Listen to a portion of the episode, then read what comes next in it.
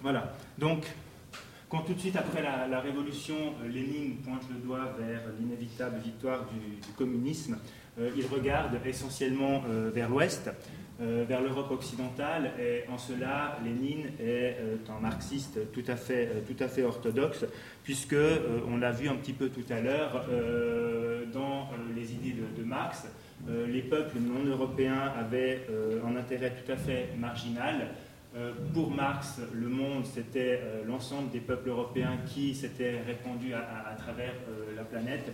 Et dans sa théorie, la révolution ne peut être pensée que pour les pays industrialisés, puisque le capitalisme est le stade qui précède le communisme. Donc, sa théorie ne pouvait marcher que pour les pays industrialisés d'Europe. Et c'est ce qui fait dire à Staline en 1918 que la destruction des chaînes qui étranglent le monde devront absolument commencer par, euh, l'Occident. Euh, donc, on attend normalement la contagion révolutionnaire à partir de la Russie euh, en Europe occidentale. On espère, Lénine espère que l'exemple donné par les prolétaires russes donnera des idées, donnera des envies euh, aux, prolétaires euh, d'Europe occidentale. Et c'est vrai que euh, tout de suite après la guerre, il y a bien quelques étincelles qui pourraient laisser supposer que la contagion révolutionnaire a bien lieu. Il y a des soulèvements en Allemagne, notamment dans certains ports de la mer du Nord. En Hongrie, on a l'instauration d'une dictature du prolétariat pour quelques mois, notamment par euh, qui profite aussi du pouvoir qu'il a pris pour nationaliser un certain nombre d'entreprises et, d'industries. En mer Noire, on a une partie des marins de la flotte française qui refusent de se battre contre l'URSS et on a plein de, de climats insurrectionnels de la part des syndicats en Espagne. Tout ça laisse imaginer une possible contagion révolutionnaire, mais tout ça finira euh, par des échecs, puisque la plupart, tous les pays européens feront tout pour éteindre ces étincelles qui auraient pu entraîner euh, l'Europe dans, la révolution à la suite de l'Union soviétique. Ce qui fait qu'on euh, doit changer un petit peu d'horizon. On ne peut plus uniquement regarder euh, vers l'ouest, vers l'Europe occidentale, et petit à petit, euh, Lénine et les bolcheviks vont regarder de l'autre côté, vont regarder vers l'est, puisque les soulèvements qui ont lieu en Orient sont prometteurs. Euh, il ne faut pas absolument imaginer que c'est un transfert total des espoirs. Lénine ne va pas dire laissons tomber euh, les prolétaires européens, on ne peut rien attendre d'eux, mais simplement c'est une espèce de partage des, espoirs quant à la révolution, à la révolution mondiale et euh, la possibilité d'englober les peuples d'Orient dans l'idéologie marxiste fait essentiellement par la séparation du monde entre peuples oppressés et peuples oppresseurs qui simplifie, qui généralise, disons, les oppositions. L'Orient n'est plus vu comme un objet, mais comme le sujet de l'histoire. Et pour pouvoir intégrer aussi, autant, que, ce soit possible, les peuples d'Orient, on a par exemple le deuxième congrès du communautaire à Moscou qui admet en 1920, sous certaines conditions, que euh, les peuples d'Orient pourraient sauter le stade du capitalisme, c'est-à-dire qu'ils pourraient passer au communisme directement, sans passer par, l'étape que connaissent les, les peuples européens mais euh, il faut bien se rendre compte que ce, retour vers euh, ce, disons, ce, changement d'optique vers, l'Orient se fait quand même dans, le ton de l'époque et euh, dans la plupart des, congrès de ces années-là, on a toujours ce côté un petit peu, ce ton paternaliste, ce, ce ton un petit peu colonialiste à l'égard de ces peuples d'Orient qui ne sont pas, qui sont soit en stagnation, qui sont soit inférieurs à nous, Bref, vous verrez qu'on retrouvera euh, ce genre de choses euh, un petit peu plus tard dans, mon exposé. Donc, puisque on s'est euh, tourné aussi vers l'Orient pour la, Révolution mondiale, on trouve à partir du début des années 20 des appels de réunion de l'ensemble des prolétaires. C'est plus uniquement les prolétaires d'Europe qui sont concernés, mais le slogan de Marx qui appelle les prolétaires à se réunir doit concerner aussi maintenant euh, les peuples, les, prolétaires des autres pays. Et dans un article de 1923, on a l'appel aux prolétaires qui parlent le plus grand nombre de, langues possibles. Ils doivent parler russe, allemand, français, mais aussi chinois, turc, persan. Bref, on englobe vraiment maintenant euh, les prolétaires qui parlent toutes les langues et plus uniquement les langues européennes. Euh, quelques années après, en 1929, on a euh, qui écrit un, article sur la science en URSS et qui présente aussi ce changement de perspective. Il nous dit au début que pendant très très longtemps, la pensée scientifique européenne était essentiellement centrée sur l'Europe, mais que maintenant les choses sont en train de changer. Euh, le processus révolutionnaire international commence à, modifier euh, la situation. les peuples colonisés se soulèvent. On, détruit euh, les barrières euh, de race, il n'y a plus cette espèce d'orgueil de grande puissance tel qu'il existait euh, auparavant, et il nous dit que maintenant on ne peut plus uniquement penser Europe, on doit penser en continent, et il nous dit que ça a aussi une influence sur la science, puisque cette espèce de révolte générale contre les oppresseurs se concerne aussi maintenant les sciences puisqu'il nous dit que maintenant, dans une science comme la linguistique euh, comparée, il y a des tentatives de sortir de euh, ces théories de grande puissance et on va voir comment euh, on va pouvoir essayer de transformer la linguistique pour qu'elle ne soit plus une science totalement inféodée à la bourgeoisie, mais pour qu'elle puisse servir, disons, à l'ensemble des peuples et à la libération de l'ensemble de ces peuples. Au, centre de, la révolution bolchevique est bien évidemment cette idée de, libération. Et on a ici un petit dessin qui a été euh, extrêmement utilisé dans l'URSS des années 20 euh, de, Kustodiev qui représente vraiment cette espèce de planète Terre enchaînée avec un ouvrier qui, avec son marteau, va briser ces chaînes euh, de, l'oppression qui va permettre aux, prolétaires de prendre le contrôle et de, cesser d'être soumis à, la bourgeoisie. Pour redire euh, ce que j'avais dit tout à l'heure, on voit bien que ce prolétaire-là, il ressemble vraiment à un Européen, donc ça reste vraiment quelque chose encore qui était euh, relativement euh, centré, centré sur l'Europe. Pour permettre cette libération, cette libération de, l'ensemble des peuples, une des grandes idées, c'était que pour que les prolétaires prennent conscience que leurs buts sont identiques, que leur situation est identique, ils vont avoir besoin de, se comprendre. Et dans, les années 20, euh, on cherche régulièrement la façon dont, les prolétaires vont pouvoir se réunir et se comprendre. Et euh, arrive l'idée assez fréquente que euh, ce qui va permettre aux prolétaires du monde entier de collaborer pour se libérer, c'est l'existence, d'une langue commune. Et le dessin que je vous ai présenté tout à l'heure a été réutilisé en 1923 dans un journal de langue internationale soviétique, en l'occurrence ici c'est un journal de la langue Ido, qui nous dit que grâce à la langue internationale, la classe des travailleurs euh, cassera, euh, rompra aussi les chaînes des frontières linguistiques. Et vous avez en haut le, euh, le, slogan, bien évidemment, de Marx, appelant les, prolétaires à, se, réunir. Donc, puisque les prolétaires du monde entier vont avoir, besoin d'une langue internationale pour se comprendre. Reste à savoir quelle langue on va choisir et quelle sera la langue la, plus adaptée pour, ce rôle tout en restant dans euh, les frontières de, l'Union soviétique, euh, on peut imaginer, on peut schématiser, disons, les, différentes idées de la, façon suivante. Euh, on a plusieurs idées, plusieurs propositions dans l'URSS des années 20-30. On a quelqu'un comme Bogdanov qui propose l'anglais comme langue transitoire, puisque c'est la langue la, plus répandue. Euh, on a bien évidemment l'idée de Marx qui, qui, prévoit à terme, avec la disparition euh, des classes sociales et avec la réunion des prolétaires du monde entier, qui prévoit la fusion de toutes les langues qui aboutira à la création d'une langue nouvelle, de la future langue universelle commune. Et on a aussi euh, le problème de, la fusion de Mars, c'est qu'il faut attendre encore passablement de temps. Mars ne peut absolument pas euh, prédire de temps.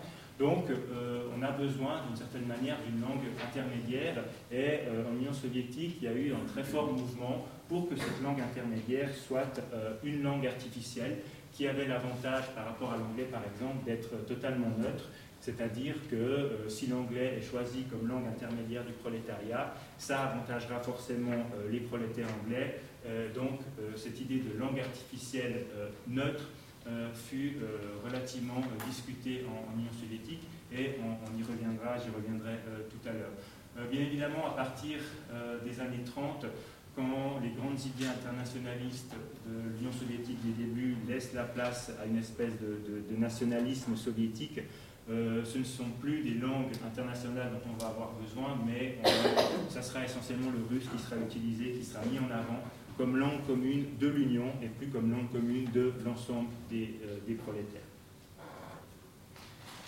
Donc, on va euh, revenir sur, sur les langues artificielles et on va essayer de se demander d'abord euh, comment est-ce qu'on peut faire coïncider des langues artificielles qui, à la base, ont été essentiellement conçues pour euh, les peuples européens.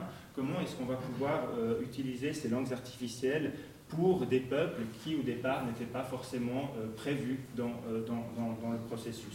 Donc, euh, parmi tous euh, les projets euh, de langue artificielle, le seul qui se soit plus ou moins intéressé au peuple d'Orient, au peuple asiatique, c'est la toute première. C'est-à-dire la toute première langue qui a vraiment réussi, c'est le Volapük de, de, Schleyer, qui prenait comme base du lexique l'anglais, puisque c'est la plus répandue de toutes les langues des peuples civilisés.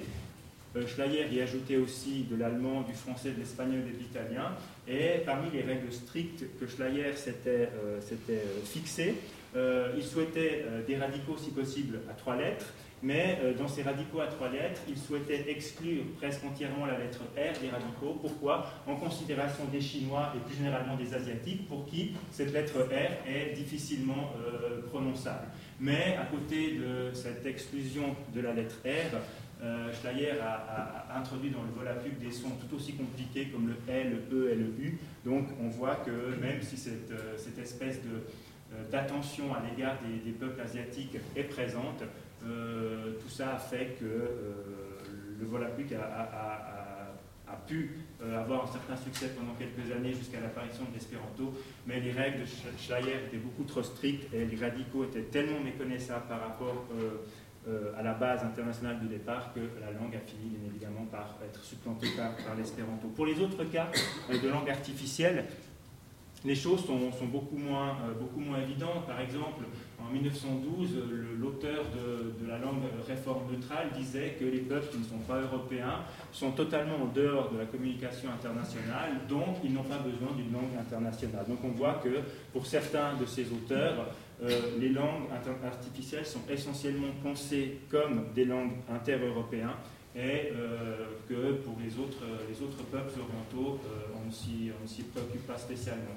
Et on constate aussi, avec deux autres exemples, que le latino cinéflexionné de Peano est extrêmement compliqué, à part pour les gens qui ont fait du latin et qui connaissent plus ou moins les langues romanes, de même que l'occidental de Edgar de Val, qu'il a créé en 1922 à Tallinn, euh, était quelque chose de plutôt compliqué euh, pour les Slaves, d'après les, articles que, j'ai lus sur, sur, le sujet. Euh, d'une certaine manière, si on a une langue internationale, mais que de par sa structure, de par son lexique, elle réduit au maximum les personnes concernées par cette langue, comme nous le dit cet auteur-là dont je reparlerai tout à l'heure, où est-ce qu'on va? Et plus on euh, restreint le domaine d'application de ces langues artificielles internationales, plus on les amène à de l'absurde, puisqu'elles perdent totalement leur, euh, le, but pour, lequel elles ont été, euh, elles ont été créées. Le, le, personnage qui parle ici, c'est Nick Yushmanov, qui est un linguiste soviétique, qui a été un grand orientaliste soviétique, qui a été le premier soviétique à s'intéresser scientifiquement aux langues éthiopiennes et à certaines langues d'Afrique. C'était un grand professeur euh, d'arabe à, l'Académie des sciences de, l'Union soviétique, mais il faut savoir que la toute première partie de, sa carrière scientifique, au début des années 20, il les, a, euh, il les a pratiquement consacrées exclusivement aux langues artificielles, en s'intéressant de façon très pointue aux différents projets qui existaient à son époque, en les critiquant, en les comparant et en disant euh, ce qui allait, ce qui allait pas, ce qu'il pensait bien, ce qu'il pensait pas bien.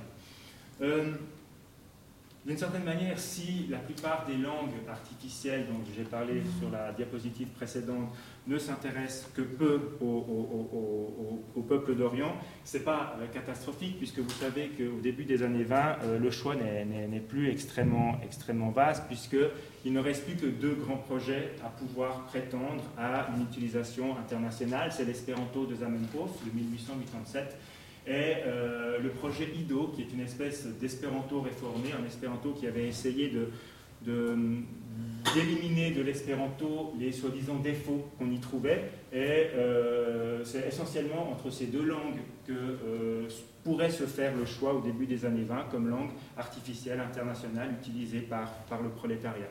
je ne sais pas si j'ai le temps, mais rapidement, deux, trois choses sur la différence entre Lido et, et, Espéranto. Vous avez ici le Notre Père.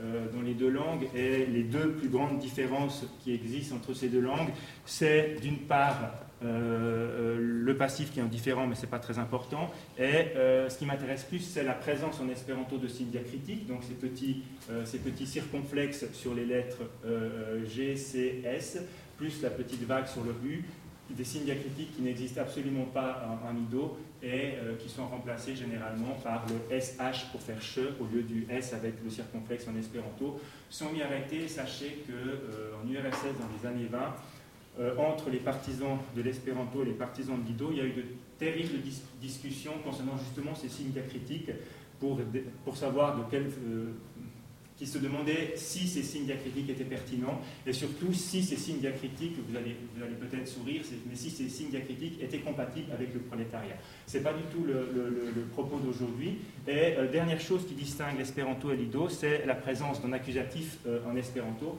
un, un, accusatif rouge qui est bien évidemment le complément d'objet, et l'accusatif qui est noté en bleu ici, qui exprime la direction après euh, certaines prépositions. Donc en IDO, c'est essentiellement euh, l'ordre des mots qui distingue euh, le sujet euh, de l'objet.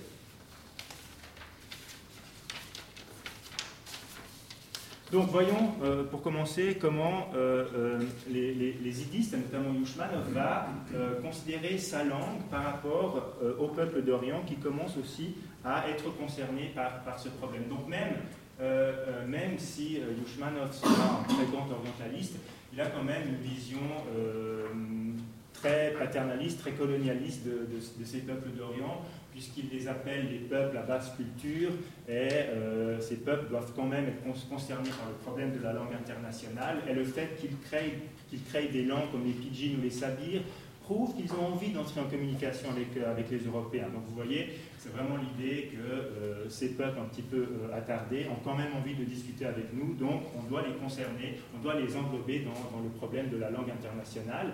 Et malheureusement, l'IDO, d'après Yushmanov, est un petit peu trop compliqué pour ces peuples.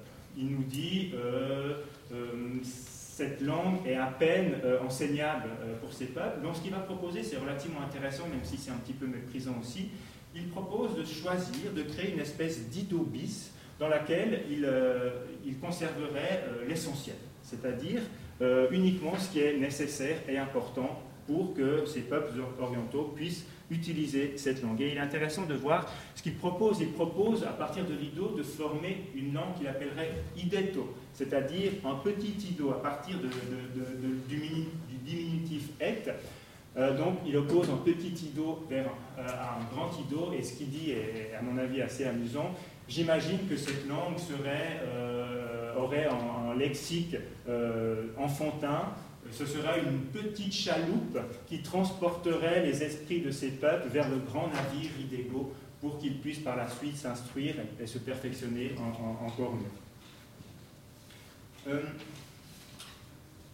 À côté de, cette tentative, de ces, idées des, idos, on va juste voir ce que présentent les, euh, espérantistes en Union soviétique. Donc eux, ils refusent complètement l'idée d'une langue qu'on adapterait pour, euh, pour les orientaux. Ils estiment que le lexique qui est international euh, à base essentiellement occidentale n'est absolument pas un problème en soi, puisque d'une certaine manière, les orientaux vont trouver leur compte dans la structure agglutinante de l'espéranto, qui est une structure essentiellement orientale. Donc, même si le lexique à base occidentale est peut-être problématique, la structure, le mécanisme de la langue est suffisamment proche des peuples orientaux pour pouvoir euh, pouvoir euh, l'utiliser euh, tel quel. Et l'espéranto est présenté comme la langue pont entre l'Orient et l'Occident, la langue qui unira les peuples dans les processus de libération qui, qui, ont lieu.